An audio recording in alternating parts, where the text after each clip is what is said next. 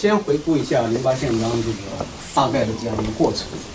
其实我在二零零四年的时候，呃，曾经参加了这个，当时北京有一个万盛园书店，那个时候我们经常万盛园书店的那个茶茶馆那个地方举行一些小范围的讨论，滕彪啊，这个呃范雅峰啊，我们过去都经常在一块儿讨论一些问题，主要是讨论维权方面的一些案件。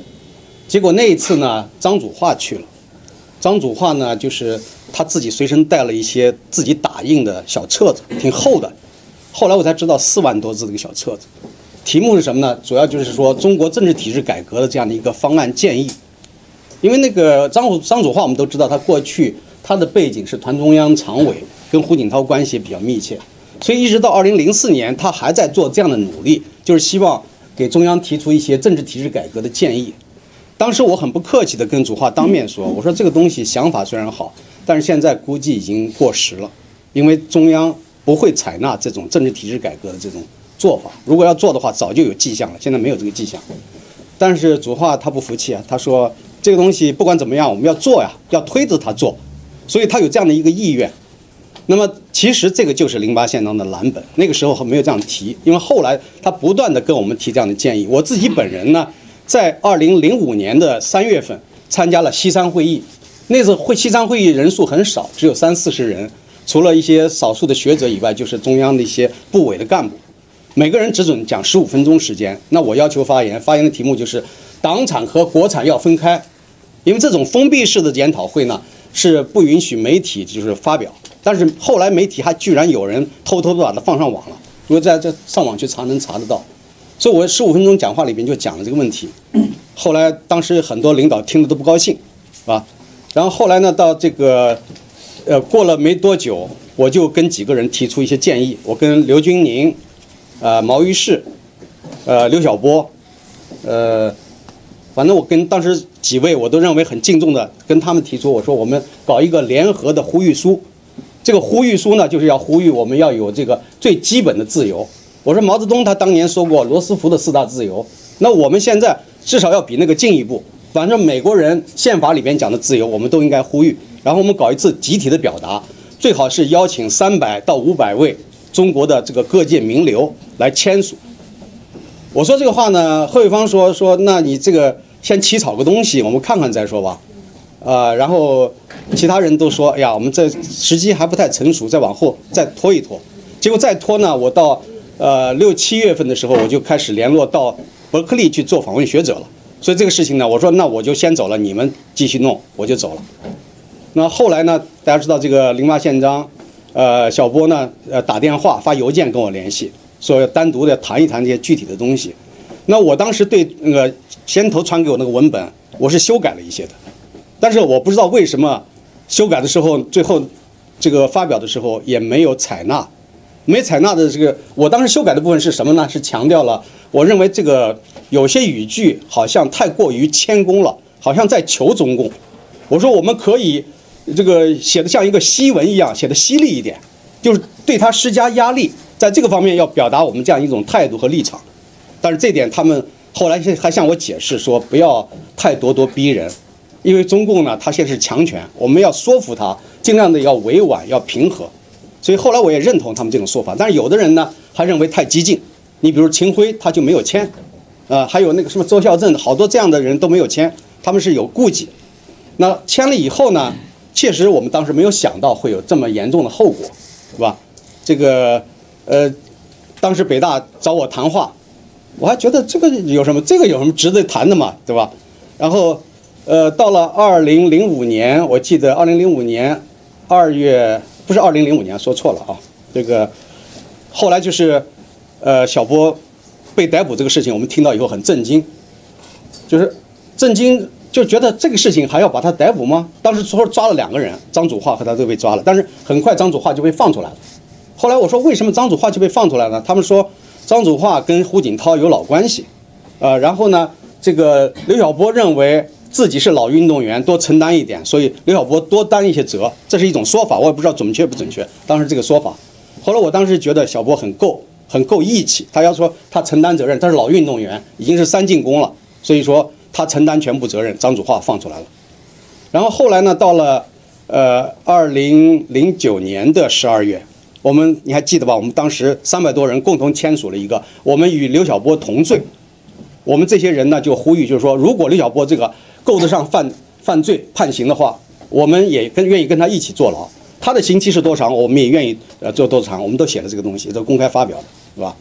后来呢，那个呃领导找谈话谈了两次，我是为零八宪章谈了两次，一次呢是当时谈这个事情，后来又讲了说，呃，你为什么还说要跟他同罪，要真坐牢？真的是现在组织上这么。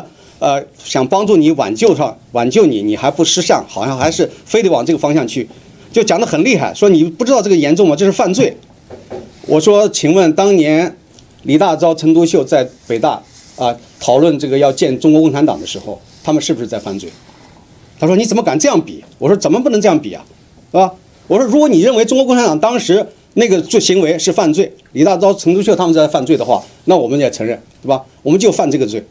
所以我当时讲得很硬，后来那个小波他们，呃，就小波被判刑了之后，这个事情到了，呃，到了第二年，二零零九年二月三号，我记得很清楚，《读书》杂志为毛于轼先生和这个吴敬琏先生祝寿，找了大概十几二十个经济学家在一块儿座谈，结果呢，安排两位老寿星讲完话以后呢，就是宋小武讲话，宋小武讲话完了以后。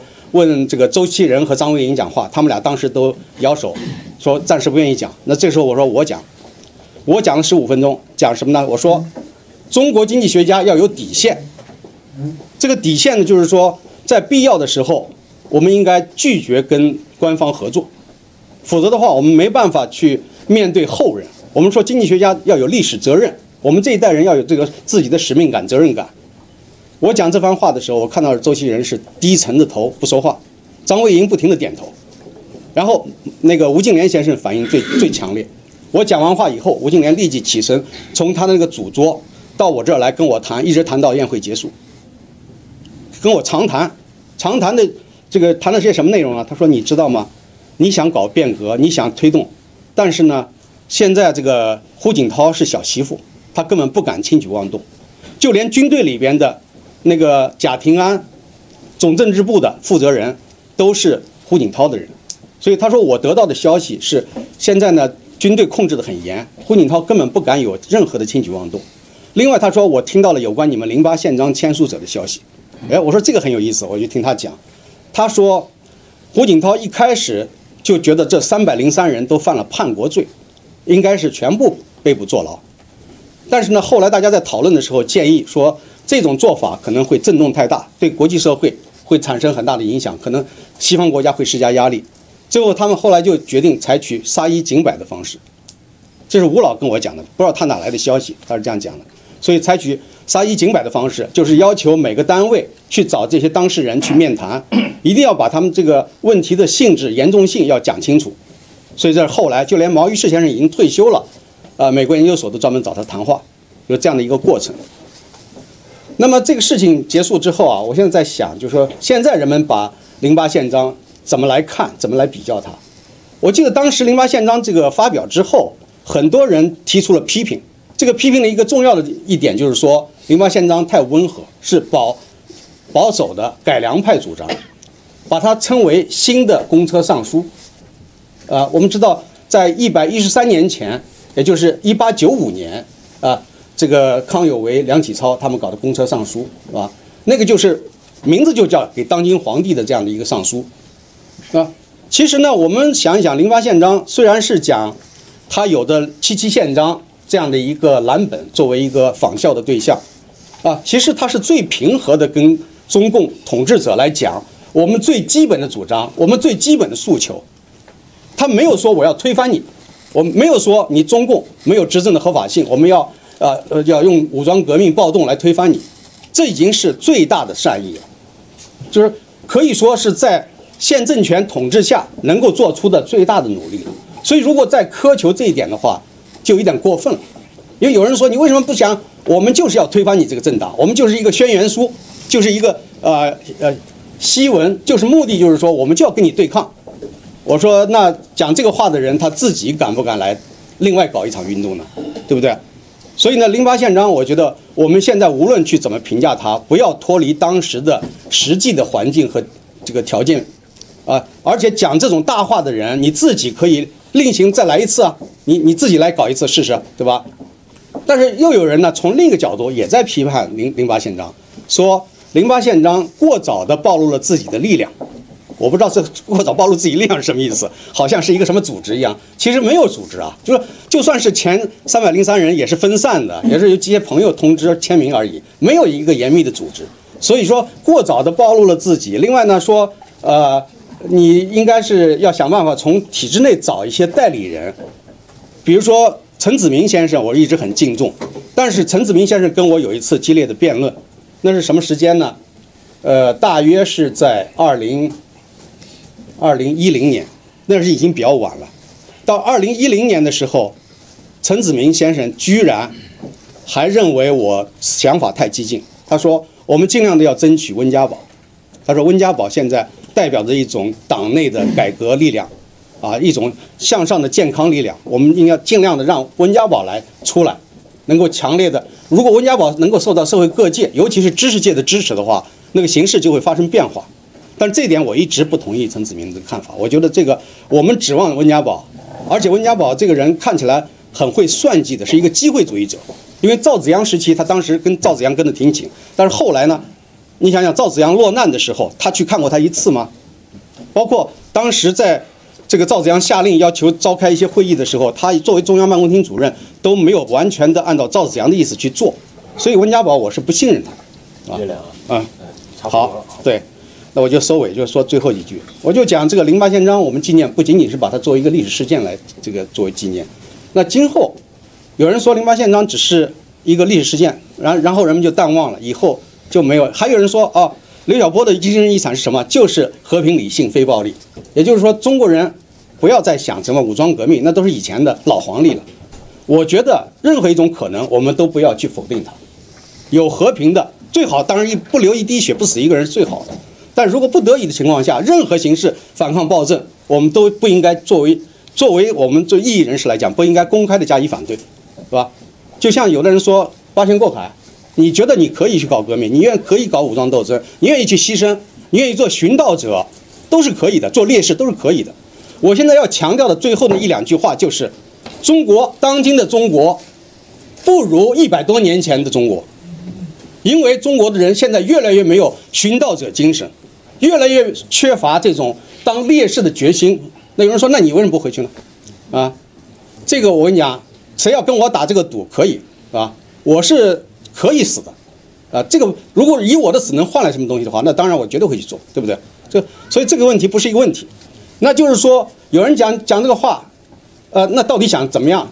那我就讲，中国现在你要想等习近平自己，他自己良心发现成为蒋经国，几乎没有可能。他就是一个顽固到底的统治者，所以呢，你不准备用武装的斗争的形式，或者用任何一种形式来推翻他，那就是一种幼稚病，那你就只能停留于纸上谈兵。你再过十年、二十年还是这个状态，所以呢，我现在已经快六十岁了，其实我死无足惜，真的要死的时候我可以。你们哪次组织了觉得足够那个重要的活动，敢死队的时候，我可以参加，没问题，我报名。所以我们绝对不能放弃这种牺牲的精神，殉道者的精神绝对不能放弃，应当鼓励。有的人讲说死的没有没有价值，那李小波死了有没有价值？这是每个人有每个人的看法。但是如果你连死都不愿意死，牺牲都不愿意牺牲，连自己的这个经济利益，或者是日常生活中的很多的微小的，啊，甚至是名誉上的丧失，你都不愿意。啊，那你想你能够真正的推进这个制度变革吗？我觉得中国这个制度变革是历史上最为艰难的一次，那个这个付出的牺牲代价，那是用各方面，所有的人都要付出牺牺牲代价。你坐在纽约，你最低的代价就是就交一点钱，付一点钱去支持。你不说之前你就是上时报时报广场跟王军涛去喊口号，你怎么样都要做出一点牺牲，做出一点奉献。所以，如果没有这种奉献精神、牺牲精神，没有殉道者的精神，那我们就不要再谈这个制度变革了。所以，这个我确实是非常的由过去的充满信心和决心，到现在我有一点悲观失望。但是我还希望我这个希望我的判断是错的。我希望中国呢，这个人的血性还没有完全泯灭。现在真的是需要有那种血性。就像韩国人、日本人那样的血性。我现在觉得中国人现在不具备韩国人和日本人的血性。好，谢谢各位。